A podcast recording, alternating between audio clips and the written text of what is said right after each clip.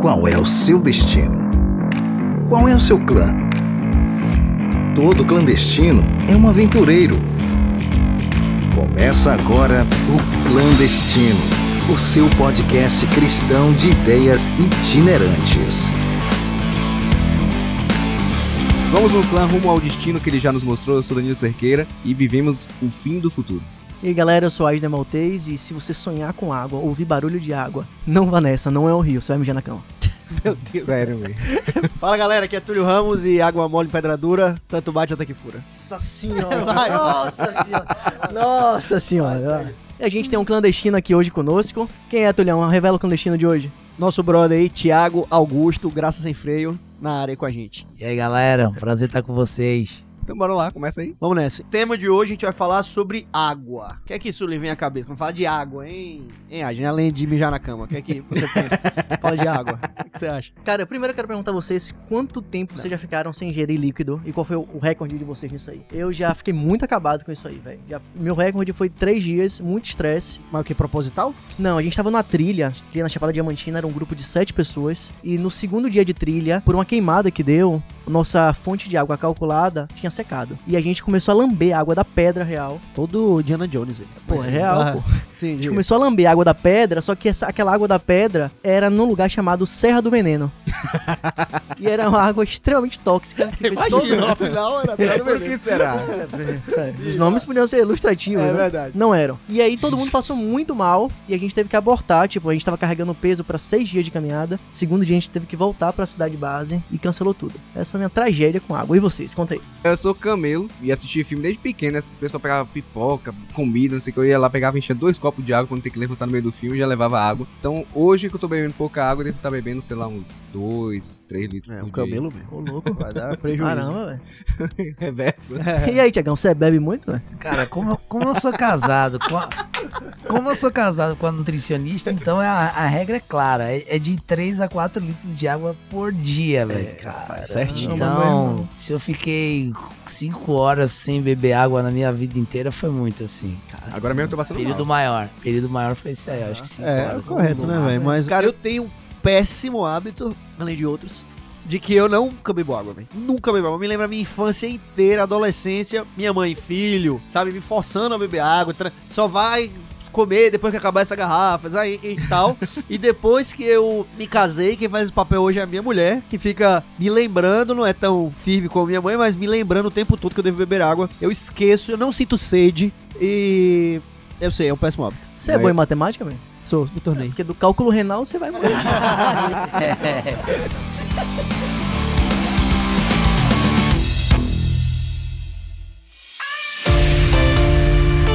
E aí, mas respondido a sua pergunta, Asne, a galera com suas experiências aí, bebendo muito ou pouca água, onde você quer chegar com essa Eu quero pergunta chegar na aí? fluidez dos líquidos e gases aí, dos estados da água, mas também fazer uma analogia com os nossos relacionamentos. Legal. E daí eu já quero fazer uma ponte direta, assim, violenta, pro filósofo contemporâneo mais ovacionado, mais pop, talvez, né? Além dos brasileiros. Aham. E o cara é sociólogo, É. viu, velho? O Zygmunt Bauman. E aí ele tem uma série, né? Falando sobre é, relacionamentos líquidos, modernidade líquida. Fluidez. É, desses, Sim. dessa situação aí. Sim, interessante. Cara, o Bauman é. Ele morreu há relativamente pouco tempo, né? Já morreu já com idade bem avançada, mas de uns tempos pra cá, apesar dele escrever já há muito tempo, tem muitos livros. Ganhou muita notoriedade, também muito por causa da característica da contemporaneidade. Aquilo que ele escreveu. Ele essencialmente falava sobre as relações e que eram relações líquidas, ou seja, relações que se esvaíam ali entre os dedos com muita facilidade, que eram tinham pouca concretude, não é? Tinham pouco comprometimento. Eu me lembro que a primeira vez que eu ouvi sobre esse texto e essa ideia do Bauman, o professor de filosofia que, que me ensinou Não foi de sociologia? acerca disso, de sociologia, perdão, acerca disso, ele, mas ele é filósofo, mas era meu professor de sociologia. Mas ele mostrou uma- um, um lance bem interessante. Ele convidou alguns alunos pra irem pra frente e colocou um do lado do outro, todo mundo, com a mão em concha, assim, e pegou um copo de água e colocou a água toda na mão do aluno que tava do lado dele. Primeiro. Do primeiro. E esse tinha que passar pro outro e passar pro outro. Quando chegasse no último, tinha que voltar Encheu pro último, botar de volta no copo. Não precisa, não precisa ser muito esperto pra saber que quando voltou tinha algumas gotas só, né? E ele usou isso como ilustração Legal. falar que é assim que acontece muitas vezes as relações. Elas até iniciam com uma certa, um certo compromisso, mas com o passar do tempo, uma sociedade que as pessoas não têm muita preocupação em ter que criar compromisso com ninguém. Talvez isso até mais é, ganhando uma força exponencial com a questão das redes sociais também. Então, Bauman vai falar sobre isso e foi tido quase que como um profeta, né, nos tempos atuais, porque ele estava descrevendo de fato o que são as relações da sociedade atual. Eu não me lembro quando que a gente viveu numa sociedade de relacionamentos sólidos. É, eu acho que eu já nasci inserido já nessa, nessa liquidez, Sim. ou talvez é, eu tenha me perdido temporalmente. Eu acho que a o período que a gente começou a, a se ver como gente, a gente estava no processo já da, da mudança. Ainda pegou uns resquícios dos pais, mas ainda assim a gente não vai ter uma experiência plena, assim, de, de um relacionamento mais denso, né? Mais sólido. É, de fato. Por exemplo, tem até uma, uma chargezinha que é bem legal, que mostra uma multidão aguardando um ônibus e todo mundo no celular e ninguém sem falar com ninguém que Uhum. tá do lado. E aí embaixo dizendo, ah, isso é coisa da, desses novos é, é, desses novos tempos e tal. E embaixo uma foto da galera esperando um trem, uma multidão com um jornal Um na jornal. mão e ninguém conversando com ninguém, mostrando que isso já já existia. Contudo, eu acho que quando a gente não tinha a questão da, da internet tão capilarizada como se tem hoje, com tanto acesso como se tem hoje, eu imagino que mesmo que houvesse frieza nas relações, isso não era tão forte como é hoje, não é? Porque você tá dentro de casa, com acesso ao mundo e sem ver a necessidade de sair de dentro de casa. Se você não tinha internet, por mais fria que fossem as relações que você constrói, você era obrigado a sair de dentro de casa pra conhecer Nem, alguma nem que fosse pra comprar alguma coisa. pra comprar alguma coisa, e você não precisa mais, né? Não, sem dúvida, o impacto das relações de consumo no- do capital ter se ter aumentado muito, isso aumenta também, em consequência, a liquidez de tudo, né? Sim. Você não é mais indivíduo, você é coletivo consumidor. E a galera, ela tem fobia à rigidez. Uhum.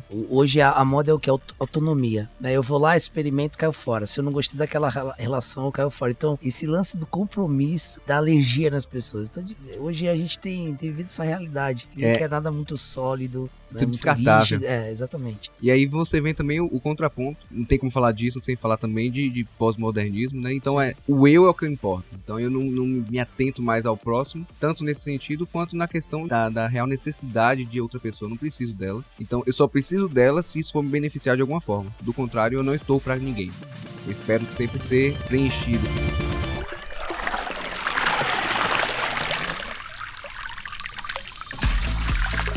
do ponto de vista conceitual, se a gente pegar ali a questão da nomenclatura, toda vez que você utiliza, do ponto de vista sociológico, o nome, ah, o, pré- o prefixo ali pós, normalmente aí os sociólogos enxergam aquilo como uma crise. Então a pós-modernidade é a crise da modernidade, a crise dos conceitos que estavam estabelecidos ali na modernidade. Isso é bem interessante, isso abre algum leque aí de algumas, de algumas questões pra gente comentar aqui, porque por exemplo, do ponto de vista de relação com Deus, você tinha lá uma sociedade na Idade Média que entendia que todas as respostas seriam dadas por Deus. Todas as problemáticas seriam solucionadas por ele. Aí depois você entra na era ali do iluminismo e tal, e que racionalismo de que não, a ciência vai responder todas as perguntas. E a ciência não respondeu. Deus para aquela Idade Média com o clero, com todas as instituições que estavam estabelecidas. Deus, a princípio, também não respondeu. E hoje você vive uma sociedade que ela, ela tá com essa crise de identidade, sabe? Crise de busca. Isso porque a ciência, além de não responder, ela trouxe malefícios, né? Sim. A gente começa a botar. Mas Deus É. também trouxe na, na figura da instituição na época, né? Inquisição, cruzadas, tudo isso. Isso, a- mas aí a ciência era a contrapartida de resolver esse problema. Sim. E aí vem ali o período próximo aqui da gente, quando a, tecnologia, os avanços começam a avançar mais, você tem bomba nuclear, Aham. você tem aquela Guerra Fria que gerou aquele processo todo É de verdade. medo. E aí o avanço de tecnologia hoje, você tem deepfake, que você não sabe se uma pessoa realmente falou aquilo, porque você tá vendo um vídeo com a pessoa ali e não é a pessoa. Sim.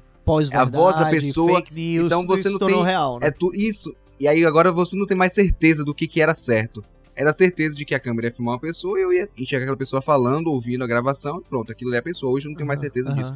Então, como eu, eu tenho aqui uma coisa que me, me desembasa da ciência, então eu, a ciência também não me ajuda, e aí eu vou pra onde? Pois é. E aí que tá. Na pós-modernidade, então, nós vivemos uma interseção dessas duas crises. Então, por exemplo, tá falando de, rela de relações com as pessoas, mas quando a gente pensa, eu puxei esse gancho dessa relação com Deus, a gente percebe então essa interseção. Muitas pessoas acreditam, cada vez mais são espiritualizadas, Uhum. né? Cada vez mais acreditam numa vibe positiva, né? na mãe natureza, em boas vibrações, querem ter uma relação com o transcendente. Contudo, estão fora de qualquer dogma, instituição, Qualquer vínculo. estruturas rígidas, né? Como o Thiago colocou aqui, estruturas de autoridade, vínculos, compromissos. Então, olha que loucura, né? Os caras estão cada vez mais ligados a essa coisa que ele não pode ver. Por quê? Porque ele não consegue achar as respostas aqui. Então, o cara lê o horóscopo, reza o terço, sabe? É, é, Joga- Faz uma meditação, mindfulness. Tipo, o cara tá em tudo, velho. Êxodo religioso, enorme. Então, o cara tá em todas. Porque E tá nenhuma ao mesmo de tempo. resposta. E ao mesmo tempo nenhuma, porque o cara não quer compromisso. Então, ele tá experienciando tudo, como o Thiago bem pontuou. Isso se reflete muito nos relacionamentos também, né? E quando o Thiago falou, eu só me lembrei do Tinder. O Tinder é a marca é, relacional do relacionamento líquido. E tem, uma- tem uma situação do Bauman que ele tá conversando com um dos alunos dele. E o Bauman morreu ele em 2017. Então, um dos alunos chega a dizer pra ele, logo no boom das redes sociais do Facebook, ele diz assim: Professor, você precisa entrar no Facebook, professor. Em um dia eu fiz 500 amigos. E Bauman olha assim. Logo pra quem ele falou isso? E bom, interessante, eu tenho 90 anos e no meu conceito de amizade eu só tenho 5 amigos. Cara. Muito bom. Então a gente tem 10 mil seguidores em redes sociais, mas ninguém segue a gente realmente com interesse relacional. A gente tem 20 mil pessoas, a gente tá observando a vida de 20 mil pessoas, mas ninguém é, realmente é. E a minha atenção se perde muito rápido. Tô- a gente tava comentando aqui antes, né? Eu tô vendo aqui um, um vídeo. Se ele passou de 15 segundos, de 30 segundos, eu já descartei. É, Passou. sabe Próximo. uma coisa interessante que eu tava notando? Um efeito, um efeito dessa modernidade líquida é o, o individualismo. Sim. Então isso é extremamente reforçado e parece que o, o lance do tempo ele, ele adquire um valor muito grande. Então é aquele, aquele lance que para você tomar um pouquinho do, do tempo da pessoa, você tem que ter muito cuidado. Vou dar um exemplo aí. Hoje em dia, para você, antes de você ligar para uma pessoa, você tem que mandar um WhatsApp para ela. Louco, né? né, Um? WhatsApp, um e-mail. Um, Será que tem como eu te ligar? um direct, é, é, E aí a pessoa dando o ok, você liga pra pessoa. Que louco, então, é mesmo, então velho. veja como que a gente se comporta diante dessa realidade que a gente vive. Isso é bem atual, né? Até Exatamente. pouquíssimo tempo atrás a gente Então, não teria problema em ligar pra alguém. É, exatamente. Como a gente sabe que ninguém quer que a gente avance no espaço né, da pessoa, porque a pessoa não quer nenhum tipo de compromisso, você tem que ter né, todo o dedo pra se aproximar. Isso só tem reforçado, velho. E aí de, quem realidade. manda, aí de quem manda aquele áudio de 6 minutos, hein? É um podcast. Seis minutos é um podcast, não é mais um. pois é, bíblia.mp3.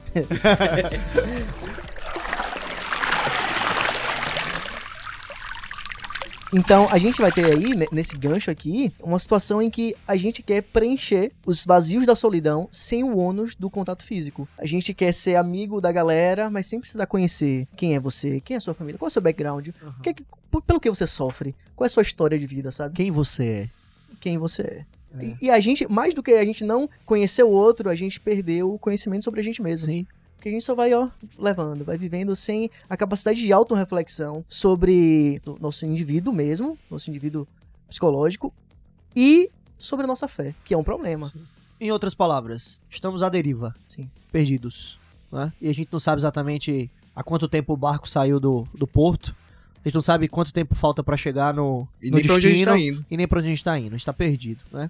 E as pessoas se comportam de maneira diferente quando estão perdidas. Algumas se desesperam e começam a construir laços é, até sem fundamento na tentativa de preencher algum tipo de vazio. Outras simplesmente vivem quase que um, como diria lá Schopenhauer, né? Um niilismo, né? Tipo, nada existe, nada importa. né? Então, um lance de que como nada tem significado, que é uma fuga também isso aí, né? Uhum. Então, a gente tá numa sociedade extremamente à deriva. E insatisfeita. A sensação de que o próximo sempre será melhor do que o atual, sempre o presente. A sua experiência de fé agora, a próxima talvez seja muito superior a essa, e a sua experiência emocional, emotiva, afetiva vai ser mais intensa, então você sempre tá numa busca constante, nunca satisfeito. Eu, eu- recentemente eu li um camarada que eu gosto muito chamado Peter Berg e ele diz que a liberdade escravizou o homem moderno. né? Então a galera sonhava com a liberdade e a gente percebe que essa liberdade que a gente experimenta não é tudo aquilo que a gente imaginava. Porque parece que a escravidão das relações é o que realmente nos preenche, é o que traz significado. né? Eu- hoje eu tava pensando em, em amigos que eu possuo, né? E eu tava pensando assim, daqui a 20 anos, né? Se as minhas amizades não fos- forem sólidas, o que será de mim? Né? Porque eu vou, vou ser um cara, eu tô 40, né? Quarentão, vou chegar aos 60, então, se você chega aos 60, você já perdeu alguns amigos, você já perdeu talvez a mãe, já perdeu o pai, já perdeu os irmãos, e, e você, então você percebe o seguinte, que esse, essa liquidez das relações a longo prazo não é um grande negócio. Sim. Né? Você não tá plantando nada, então com Furado. certeza você não vai colher nada. Você também. falou, eu lembrei de uma música do Oswaldo Montenegro, A Lista. Vocês já viram? Cante pra nós. Ela. Com eco. Tá aqui. Com eco. Eco, DJ, eco. Mas ela fala assim: faça uma lista dos grandes amigos que você mais via há 10 anos atrás. Quantos você ainda vê todo dia? Perfeito. Quantos você já não encontra mais? Faça uma lista dos sonhos que tinha, quantos você desistiu de sonhar, quantos amores jurados pra sempre, quantos você conseguiu preservar. Ele vai falando sobre várias coisas nesse sentido. Tudo que a gente antigamente fala, não, isso aqui é muito importante pra mim, e que hoje a gente não tá nem aí, né? Ele se esvai. E essa, essa, esse comentário que Danilo fez e que Tiago fez me lembrou um texto de Eclesiastes, capítulo 3, verso 11. Salomão diz assim que Deus colocou a eternidade no coração do homem.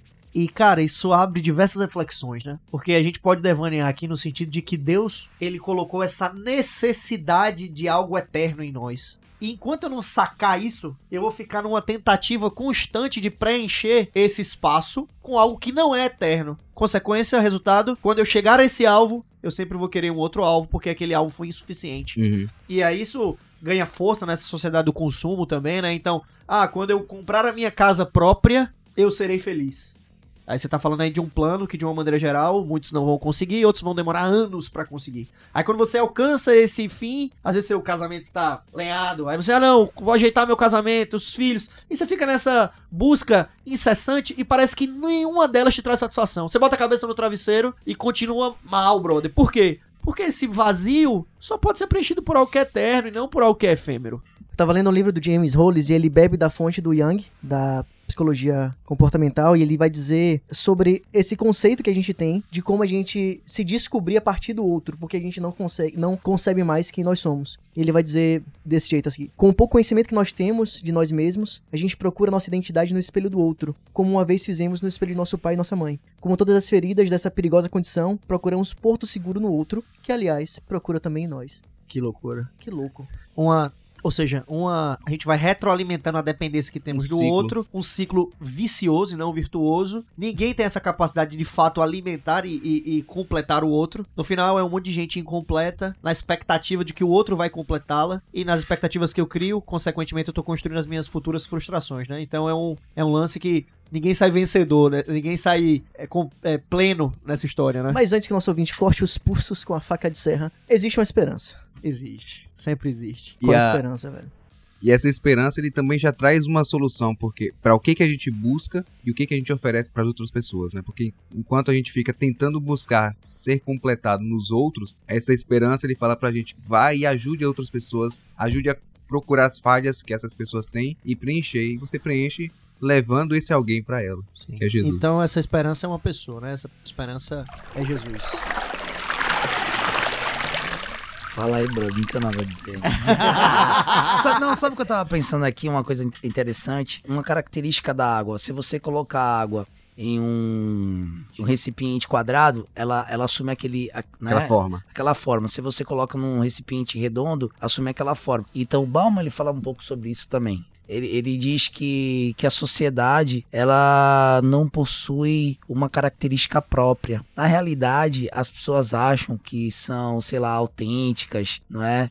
E, e de fato não são. Por quê? Todo tempo existem pessoas confeccionando as camisas que nós iremos vestir. E nós achamos, não, isso aqui é, é o A meu estilo, cara. é a minha cara, Ah. mas de fato não é. né? Então, a, a- a- uma das características dessa, dessa sociedade é que ela está sendo conduzida acreditando que está se conduzindo, entendeu? Doideira. Matrix. Exatamente. É, e, e é por isso que às vezes a gente se encontra com um vazio. Porque Aham. quando a gente chega onde as pessoas gostariam que nós chegássemos, a gente sempre se sente vazio, porque não era aquilo de fato que a gente procurava. Né? E, e você falou um pouquinho sobre isso. Eu acho. Eu sou um cara apaixonado, assim, por muitas coisas. E eu, eu, eu dou graças a Deus porque já realizei vários sonhos, assim, que eu tinha na, minha- na minha cabeça. Mas eu dou graças a Deus porque é o seguinte: eu descobri que tudo que eu sonhei era besteira. Tá entendendo? Depois que chegou lá. Exatamente. É, vo- você fala, cara, se eu for pra aquele lugar, se eu fazer aquela viagem, O você meu chega na sonho é viagem. fazer isso, né? É, exatamente. Hoje eu tô, eu tô com um sonho aqui embaixo, né, no prédio, a, uma Harley Davidson. Sonhava, não. Já tive mais de 20 motos. Mas eu pensei assim, não, quando eu comprar uma Harley Davidson, eu, pô, o Zerei a vida. É. Aí comprei a Harley Davidson, cara, tá aí, mas eu pensei, poxa, não preencheu, Aham. né? E, e é legal isso. A gente percebe que só parece que uma pessoa nos preenche, não é? Que, que é Cristo. Né? E, e nada Sim. preenche, nada, nada. E eu quero desafiar você que ainda não se sente completo a experimentar essa. o Tomar Cristo- dessa água. Tomar É, dessa tomar água. dessa água, é verdade. Que é a fonte de água eterna e abundante. Mas se você precisar ter uma Harley Davidson pra entender que não precisa dela, tenha, cara. Deve ser legal? É bom, Deve ser massa. é gostoso, e- e- é bom.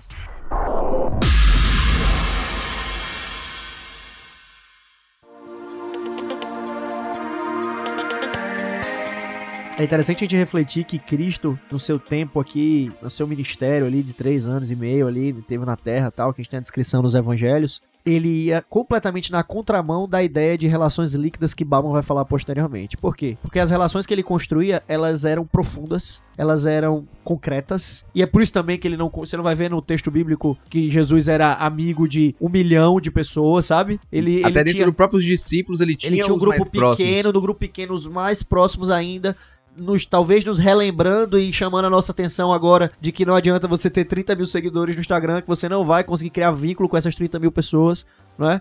E Jesus era esse exemplo desse cara que certamente naquela época tra- trazia multidões, do ponto de vista histórico, dividiu a história no meio, né? E se tivesse conosco é, da mesma maneira, né, personificado aqui na Terra, também seria alguém que atrairia multidões, teria milhões de seguidores, mas isso não não o faria um homem que construiria relações líquidas, e sim relações profundas. A gente vai falar aqui um pouco mais à frente, mas tem algo específico na história dele que ele fez que mostra que as relações que ele construiu com as pessoas não eram líquidas, eram de muito vínculo, amor, Muita sacrifício, solidez. comprometimento e Ô, ô. Túlio, e tem, uma, tem um episódio que Cristo tá pregando e as pessoas entram na, na casa e dizem pra Cristo assim: Sua mãe tá lá fora e seus irmãos. Aí ele escuta, né? E aí ele aponta para os seus discípulos e diz assim: Ali estão os meus irmãos e minha mãe. Então você percebe que a relação que ele, que ele, que ele tinha com seus amigos ali, com aqueles 12, era uma relação familiar. Então, a, a própria Bíblia diz, né? Tem, tem amigos que são mais, Mais chegados, que irmão. do, do que irmãos. E, e a gente percebe depois de, de viver um pouco que, sem dúvida nenhuma, o melhor da vida são as relações. né? Eu acho que o, o ma- o maior tesouro da vida é, é um amigo. Né? Ainda que esse amigo pode ser um pai, esse amigo pode ser uma mãe, esse amigo pode ser um irmão, esse amigo pode ser uma esposa, um esposo, né? um filho, né? uma filha ou um amigo mesmo, uma pessoa que não é do sangue, não é de sangue, mas pelo menos eu tenho aprendido que o melhor da vida, o, maior tesouro, a maior conquista da, que você realmente obtém na vida são as amizades. E eu acho que a gente tem que repensar, a gente tem que investir um pouco mais nas amizades, né? O que seria investir? É gastar tempo, pô. É comer junto, é sair pra tomar um café, é telefonar mais, mais vezes durante o dia, entendeu? Sem motivo, né? Exatamente. Desinteressadamente. Tô aqui pra te ouvir, não é? Tô com saudade de você, é, é importante. Sim, sim. E esse, esse tipo de atitude, ele está diretamente atrelado, conscientemente, em algumas circunstâncias inconscientemente, com esse exemplo que Cristo deixou, de relações que não eram líquidas no sentido de serem, de se esvaírem pelos dedos, né? Muito pelo contrário. Ele morreu na cruz por esses amigos, morreu na cruz por mim e por você, e ele, diariamente, nós usufruímos desse sacrifício que ele teve porque nos possibilita a vida eterna. Ele é a fonte da água da vida. É? Então, é a, a relação com a água é bem diferente da que é expressa por Bauman, da que é representada e pregada por Cristo.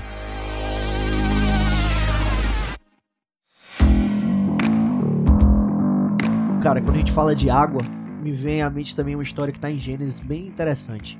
A história de Agar. Agar teve o filho com Abraão, que era Ismael, e depois que Sara teve é, Isaac, Agar foi mandada pro deserto, né, com o seu filho. E, brother, ela, imagina essa, essa experiência de uma mãe. Foi mandada com uma garrafinha de água, né? Chegou lá no meio do deserto, a água acabou, não tinha fonte nenhuma de água. E ela, poxa, meu filho vai morrer. E a história diz que ela coloca ele distante, vai pra um lado, um lugar assim atrás de um arbusto, porque não quer ver o filho morrer. E clama a Deus, né? E nessa hora, Deus fala a Agar: o poço tá aí na tua frente. Né? Então, quando o H abre os olhos, parece que a, a gente fica aquela dúvida, né? Será que eles fizeram aparecer um poço? Deus fez aparecer um poço? Ou ou o poço sempre esteve e as vendas espirituais que muitas vezes a gente, a gente coloca nos nossos olhos não permitiram a Agar de enxergar. Falta de fé, talvez, desespero, falta de relacionamento, não sei. O lance é que Agar não viu o poço. E Deus a chamou a atenção. Olha o poço aí. né? Olha a água aí que traz vida à disposição de você e do seu filho. Eu não os abandono. Eu estou com vocês. Eu sou fiel àqueles que eu amo. Dois mil anos depois, a gente vai ter outra situação em que Deus está no poço com uma pessoa também, que dessa vez se sente indigna de atender ele. É, Jesus está no poço com a mulher samaritana e ele pede de água para aquela mulher. E ela diz assim: Não, mas você é judeu, eu sou samaritano. E eles começam um diálogo cheio de nuances históricas ali, até que Jesus a convence de que ele é o Messias. E aquela mulher, impressionantemente, estando com o Criador do universo, ela faz uma das perguntas mais idiotas que eu já vi na Bíblia. Criador do universo, cara, e ela diz assim: Senhor, eu ouvi falar que o pessoal adora é, em Siquim, mas os judeus dizem que é no templo de Israel. Onde é que realmente Deus está? E Jesus olha pra ela assim. E, cara, Na frente do poço. aqui eu posso. É, Você adiantou a história, velho. Você passou da história. A história do tempo veio depois da água, né, velho? Vai sim, vai. E, e aí o Cristo diz a ela, né, olha, você tá querendo água material, mas eu tenho água viva pra você. E aí isso me traz muita gente, sabe? A gente tem a oportunidade de interagir com Deus. O que é que a gente tá perguntando a ele, pô? O que é que a gente tá, o que é que a gente, quais são as trivialidades que a gente tá se apegando pra nossa interação com Deus ser realmente sólida, não líquida? Eu achei esse texto aí que você citou, essa história aí com a samaritana, é bem interessante porque Jesus diz assim pra ela: quem crê em mim, do seu interior nascerá rios, né? Ou fontes, dependendo da tradução, da, da água da vida. Então a gente percebe que existe aí poder, existe aí independência e ao mesmo tempo dependência de uma pessoa só, né? Você tem dependência só de Deus, que é Ele, a água, mas você tem independência, você não precisa de, de que outro te forneça. Porque do seu interior, né, brota. Emana. Exatamente, então não existe mais vazio. Toda vez que você te sentir sede, você vai ter essa sede saciada. Então, é esse é o diferencial, né? O Cristo, ele vem pra matar nossa sede, mas não é só pra matar a sede que dá hoje, pra matar a sede que dá daqui a cinco minutos, é pra matar a sede que, dá, que, que surge daqui a cinco anos, daqui a dez anos. Então, toda vez que houver necessidade, que houver vazio, ele tá ali pra preencher, né? Amém. Louvado seja Deus. Então é isso, o convite é experiencie Jesus. Se você já tentou com todas as suas hipóteses e possibilidades e não deu certo, experiencie beber dessa água. Ela vai te saciar de modo pleno. Se você gostou, compartilhe esse conteúdo. Danilo, onde é que tá nesse podcast? A gente você vai encontrar no site podcastclandestino.com, nas nossas redes sociais, principalmente Instagram, clandestino, né? Podcast clandestino, tudo é podcast clandestino. Isso. Instagram, você vai encontrar, deve estar ouvindo a gente pelo Spotify. E meu convite é que você compartilhe dessa, dessa alegria que você sentiu agora. E se você gostou da voz mansa aí do Thiago, Tiagão, diga aí onde é que eles encontram seu conteúdo. Você tá nas redes sociais também, como é que tá? Cara, eu tô por enquanto. Tô, tô, tô de saída, mas tô ainda lá. É, Graça Sem Freio é um projeto que a gente tá desenvolvendo devagarzinho. Em breve a gente vai ter alguns vídeos no, no YouTube. Mas é isso. Graça Sem Freio. Arroba Graça Sem Freio lá no Instagram. Benção. Valeu, galera. Valeu, galera. Valeu.